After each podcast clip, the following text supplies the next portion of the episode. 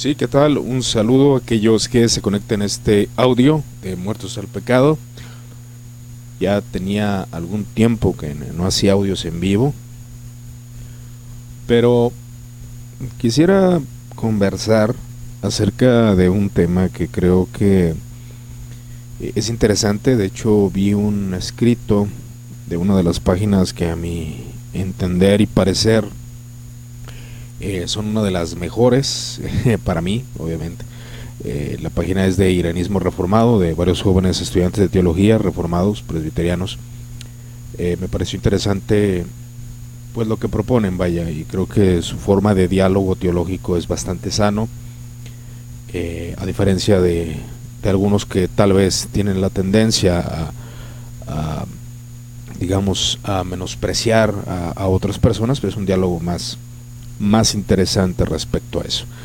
Eh, y precisamente habla de la, de la veneración o del respeto a los santos, tanto a la Virgen María, eh, voy a atrever a decirlo, la Santísima Virgen María. ¿Por qué? Porque eh, creo que uno de los errores evangélicos de la mayoría de los creyentes de Latinoamérica ha sido crear una aversión a María y a los santos. Cosa que obviamente yo participé de ello. ¿Qué tal Diego? Un saludo. Eh, un saludo estimado Diego, Fernando. De la participación eh, del menosprecio a los santos y a, y a María. Les voy a dar un ejemplo eh, bastante básico, igual es una conversación si usted tiene un desacuerdo, eh, puede colocarlo en los comentarios sin problema. Obviamente cuando me convierto al cristianismo evangélico, eh, hubo un rechazo de mi parte hacia, la, hacia los santos y también a María, un menosprecio por la idolatría eh, enfática que hay en Latinoamérica, que todos conocemos, ¿no? Esa, esa idolatría común que hay dentro del sector católico, desgraciadamente, ¿no? Entonces, creo que creo que el, punto focal respecto a esto, pues crea una versión en mí, crea una versión hacia los iconos, hacia muchas cosas.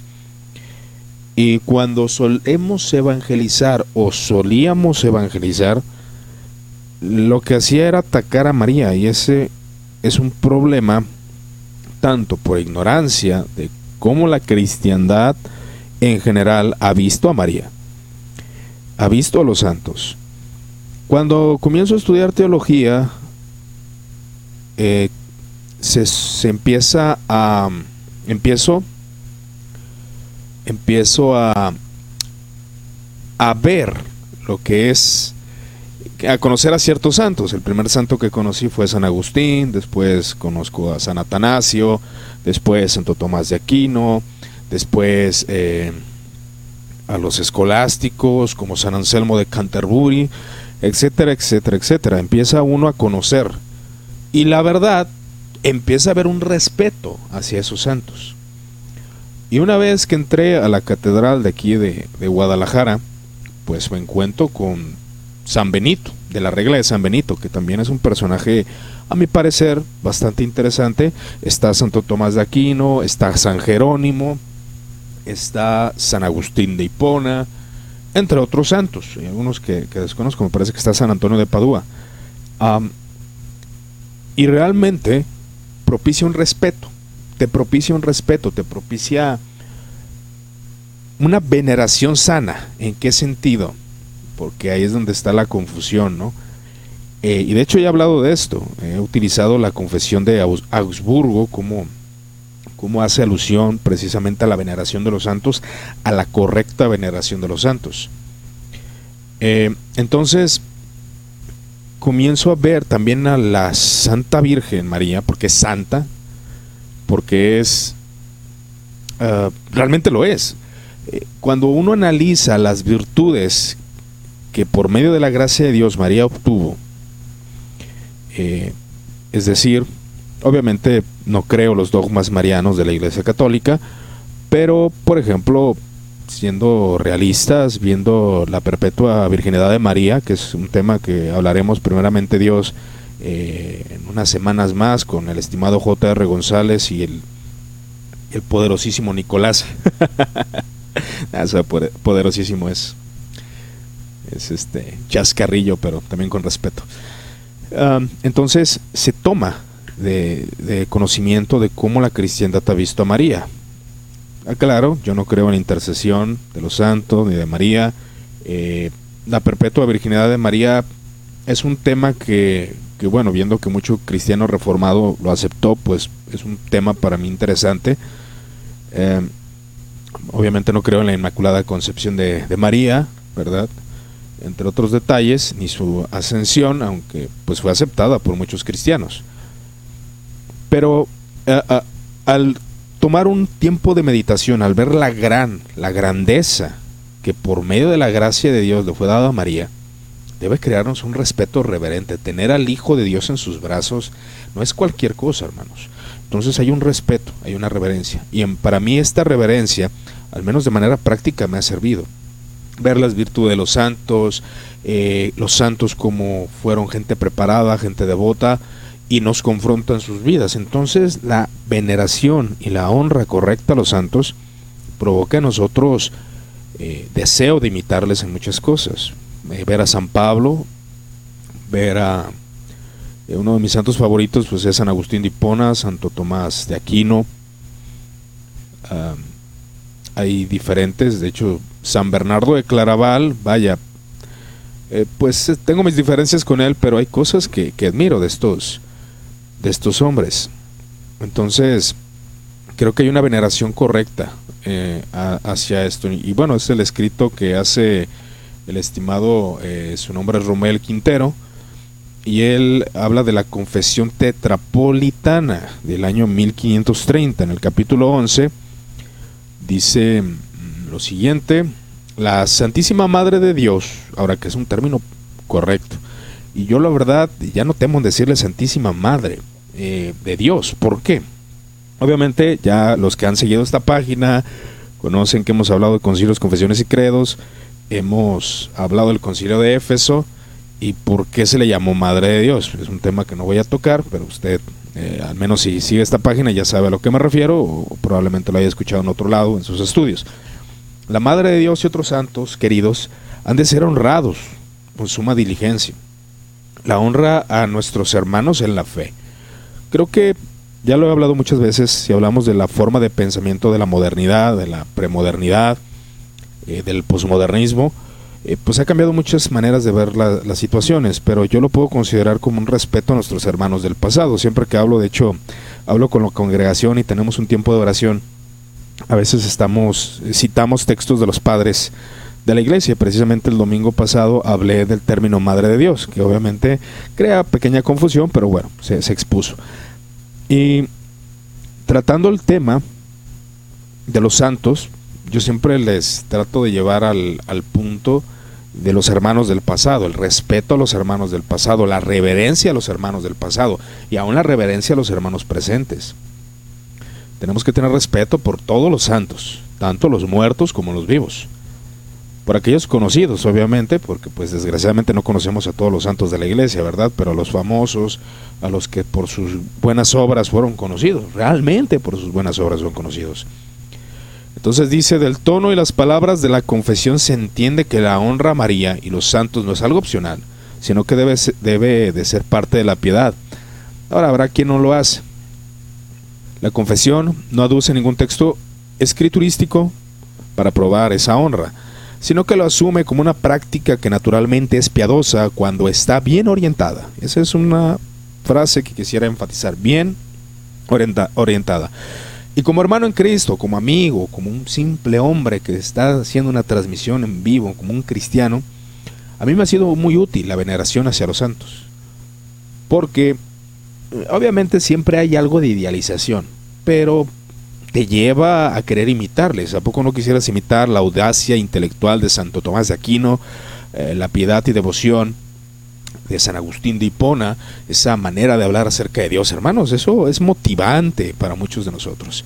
Pero vamos a ver aquí algunos de los comentarios que tenemos en, el, en, la caja de comentarios.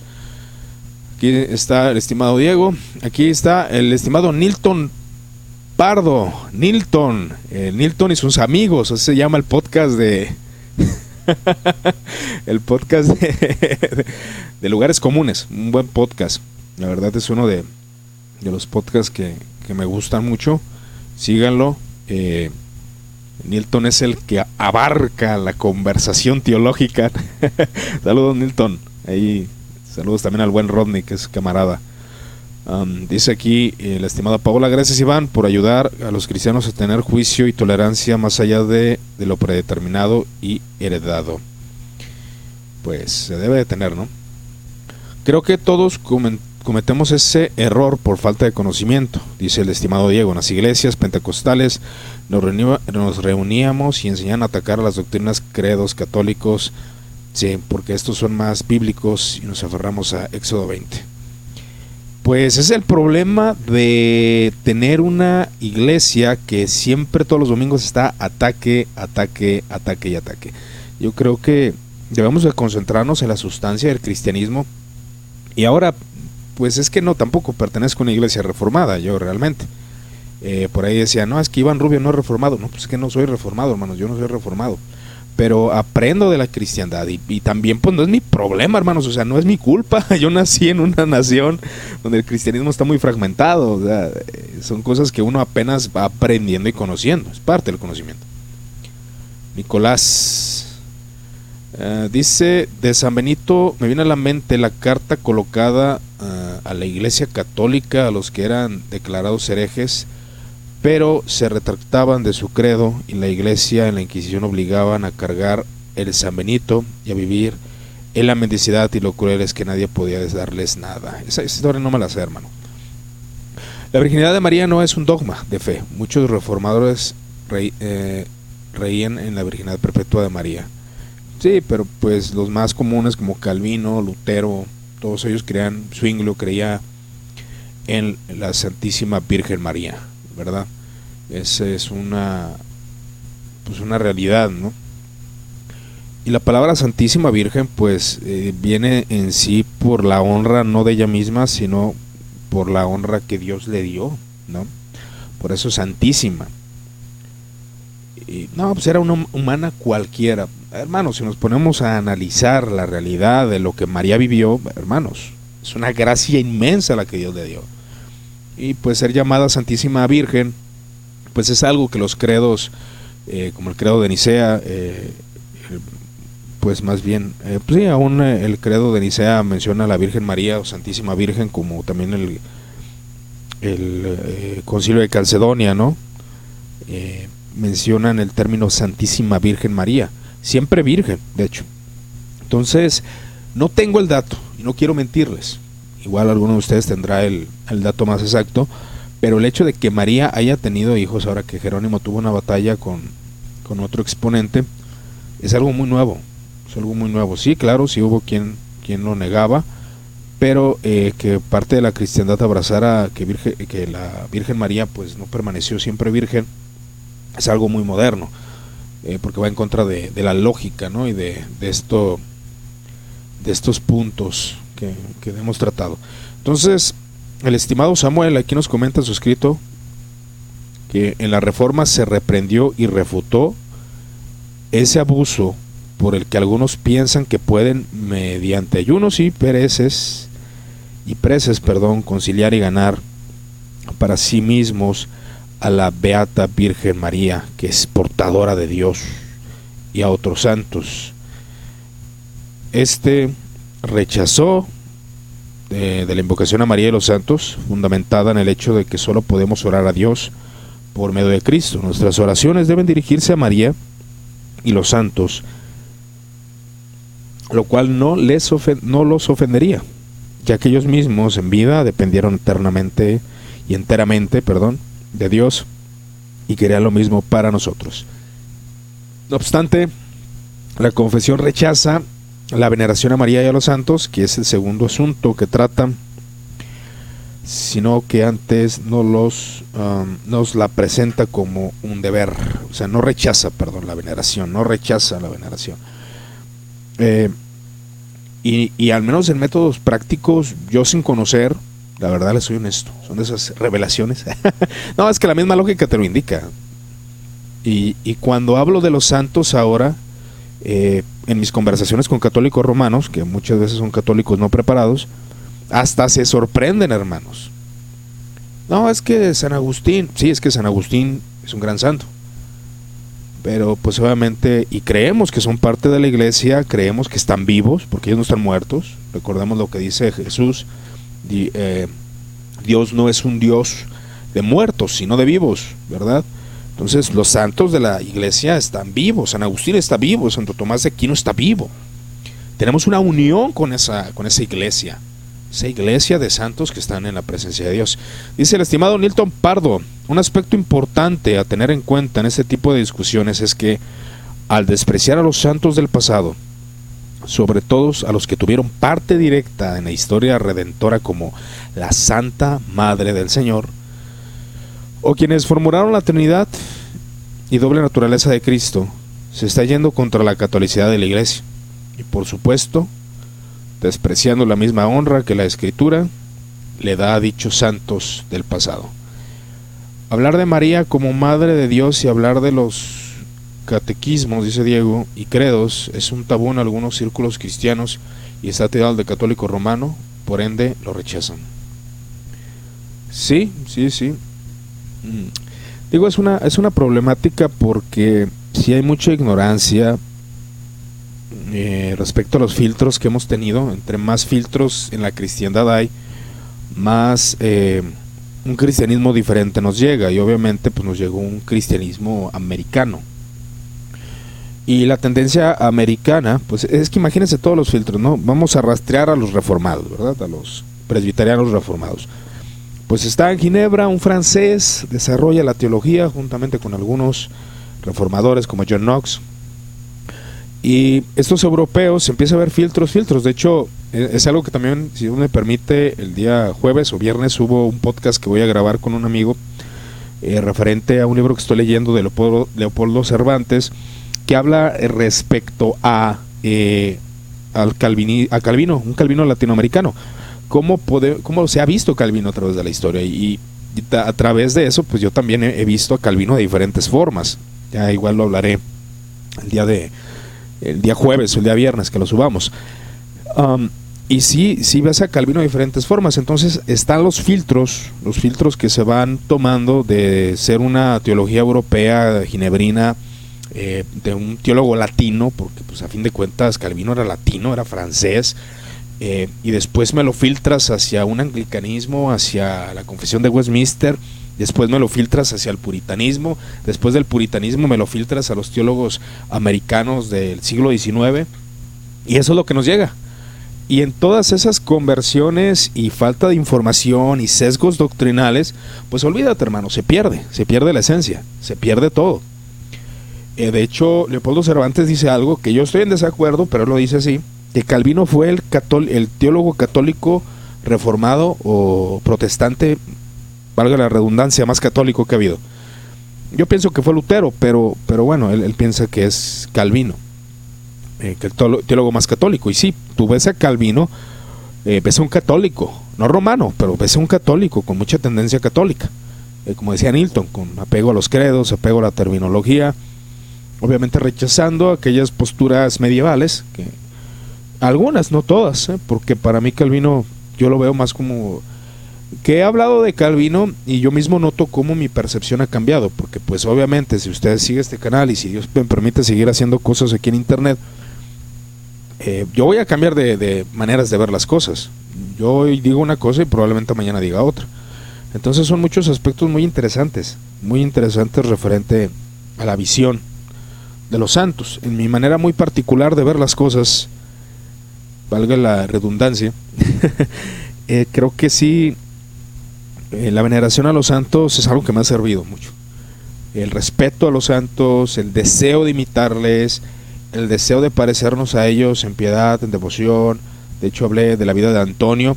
Yo, obviamente, pues no soy monástico, no lo voy a hacer, pero leer su vida me ayudó a disciplinarme, a levantarme más temprano, a orar, a abstenerme de ciertos alimentos, entre otras cosas.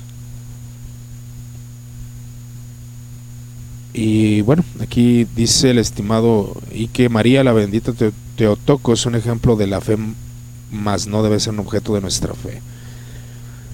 Así es, sí, sí, sí, de acuerdo con eso. Por favor, es, eh, este tema es demasiado interesante y espero ver más posts sobre esto, dice Juan Sebastián. Gracias, estimado Juan. Pues agradezcale ahí a los hermanos de Irenismo. Ellos traen, tienen buena, buena temática. Y algo que me gusta que puedo ver, al menos en las conversaciones que yo he visto de, irenismo reformado y, de, un podcast que también estamos escuchando por ahí, es de que te intentan, y es algo que yo también he hecho, te llevan a, a la realidad del calvinismo reformado, el calvinismo católico, el calvinismo sacramental, que es algo que se está, que no se tiene en conciencia. Lo que hablaba con un amigo acerca de John MacArthur, pues es que Mira, hasta la misma confesión o el signo de Dort declara que, que los sacramentos pueden ser ayuda aún para provocar la regeneración, hermanos. Entonces son detalles muy interesantes. Pero bueno, eso ya, ya lo hemos hablado. Ahí en los cafés teológicos pueden darse una, una checada ahí. Uno que hice con, con un, un, hermano de lugares comunes que es Rodney. Dice el estimado Nilton, el otro aspecto, tener en cuenta en discusiones como esta, y además lo que me parece más delicado es la siguiente. Muchas denominaciones nuevas, o al menos quienes las componen en la actualidad, en realidad creen que no creen, en realidad no creen en la Iglesia Católica, no creen en las personas como Atanasio, Agustín o Aquino fueran, fueron salvos. Sí, de hecho, los padres de la Iglesia son romanos, son latinos, son estaban mal. No, no, no. Es que algo de, de la valorización de la Iglesia invisible es algo importantísimo de la Iglesia Católica, de, ver a nuestros hermanos como lo que son, que están vivos. Nuestros hermanos están vivos, hermanos, hermanos y hermanos. están vivos, están vivos. Eh, eh, ellos son parte de, de nuestro desarrollo como cristianos. Y te nutres teológicamente, doctrinalmente, en aspectos de la fe, te nutres cuando lees a estos hermanos. Es maravilloso leer a San Atanasio, es maravilloso leer a Ireneo de León, es maravilloso leer a Clemente de Roma. Y qué decir de la escolástica, que también es, algo muy rechazable por algunos, ¿no? Hay cosas muy sumamente interesantes dentro de la escolástica. Y ver a los, eh, a los reformadores dentro de su contexto católico, eh, pues puede ayudar un poco a, a entender un poco su visión doctrinal y sobre todo para beneficio de nosotros. O sea, ¿Cuál es el beneficio de que yo conozca qué es la verdadera catolicidad? Eh, ahora, en ciertos puntos de, esto, pues obviamente hay desacuerdos. Yo, yo estoy seguro que no, no podríamos estar en acuerdo en muchas cosas. Pero a mí me parece el menos interesante desde el aspecto de la investigación porque hay puntos muy interesantes dentro de la tradición de la iglesia, que también es algo bien rechazado. Se rechaza la tradición. Y una de las preguntas que se debe de hacer uno es, ¿qué fue lo que de la tradición, de la tradición rechazó el reformador fulanito sutarito? Pero bueno, en mi, en mi punto, en mi opinión, en mi opinión eh, referente a esto, pues sí, efectivamente la veneración a los santos es algo que, que se practica no tanto en que tengas al icono y, lo veneres, ¿no? Pero por la recomendación que yo haría, porque yo estoy seguro que me oyen cristianos de diferentes confesiones, presbiterianos, eh, bautistas, aún católicos ahí que siguen la página. Bueno, esta es mi, mi opinión, ¿no? Mi punto de ver las cosas respecto a la veneración de los santos, como el respeto a ellos, el leerles, el admirarnos de lo que Dios hizo en sus vidas, propicia a nosotros obras, propicia a nosotros orden, propicia a nosotros respeto y poner por obra aquello que queremos imitar ¿no? de, Cristo y del intelectualismo cristiano y de, y de, muchas cosas, no solo el intelectualismo, sino también las obras de devoción, la ayuda al prójimo, entre otros entre otros detalles. Sí, entonces, pues creo que la veneración correcta, y estoy de acuerdo con la confesión tetrapolitana y con la confesión de Augsburgo, eh, estoy de acuerdo con ellas.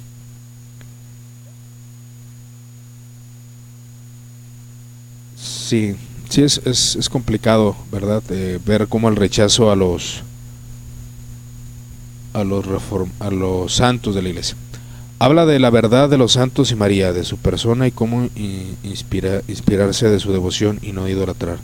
Solo la inspiración que malentiende en Latinoamérica. Sí, hay, una, hay un gran problema, Edwin, respecto a eso. Yo lo entiendo, es, una respuesta, o sea, el hacer ciertas cosas es una respuesta a algo.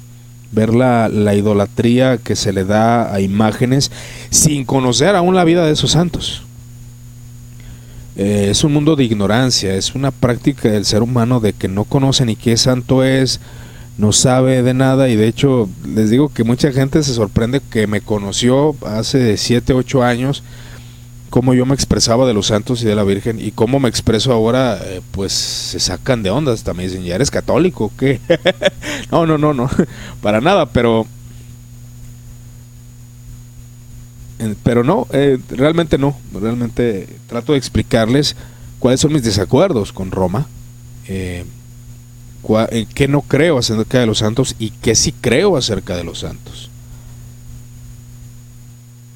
Que precisamente la confesión tetrapolitana pues afirma aquello que, que, algunos creemos, ¿no? Respecto a este tema.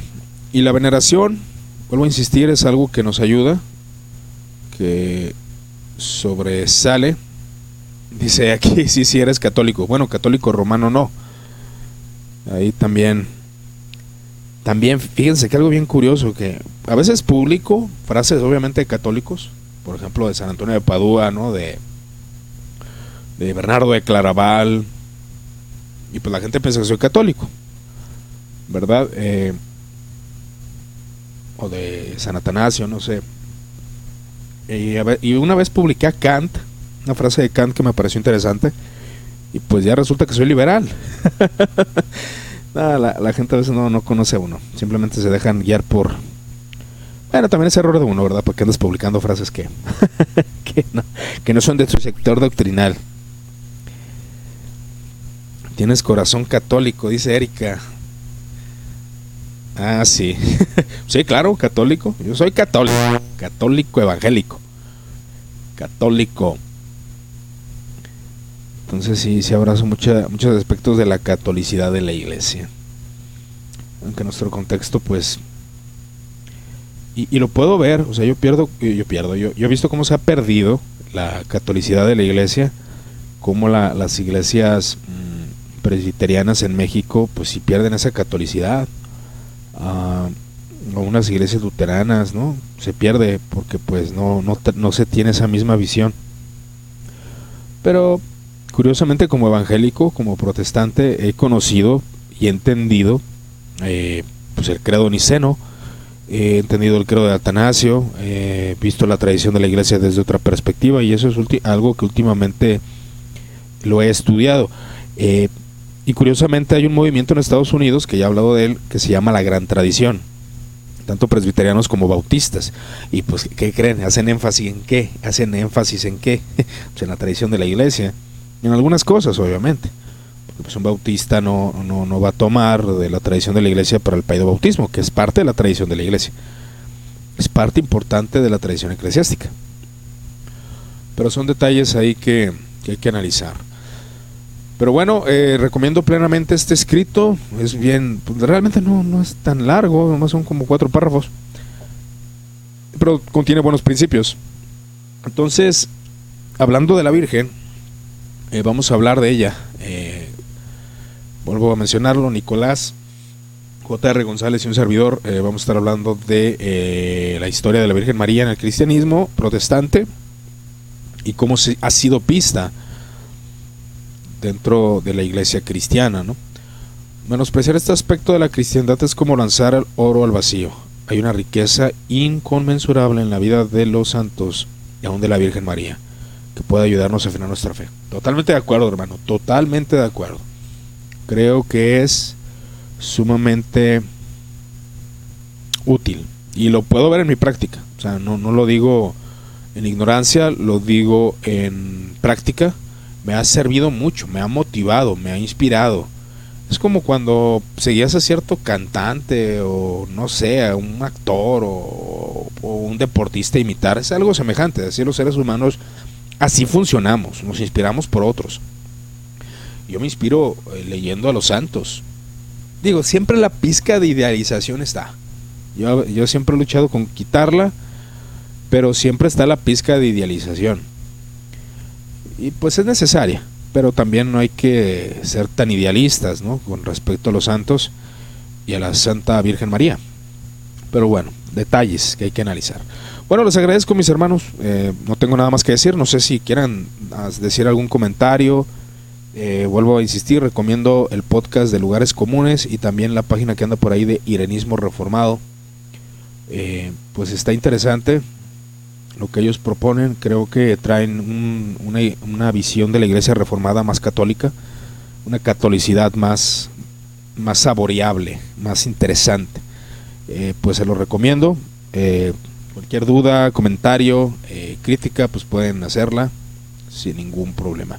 Pues yo me despido, les agradezco su atención, que Dios los siga bendiciendo. Cualquier duda y comentario, pues ya lo saben, estamos a sus órdenes.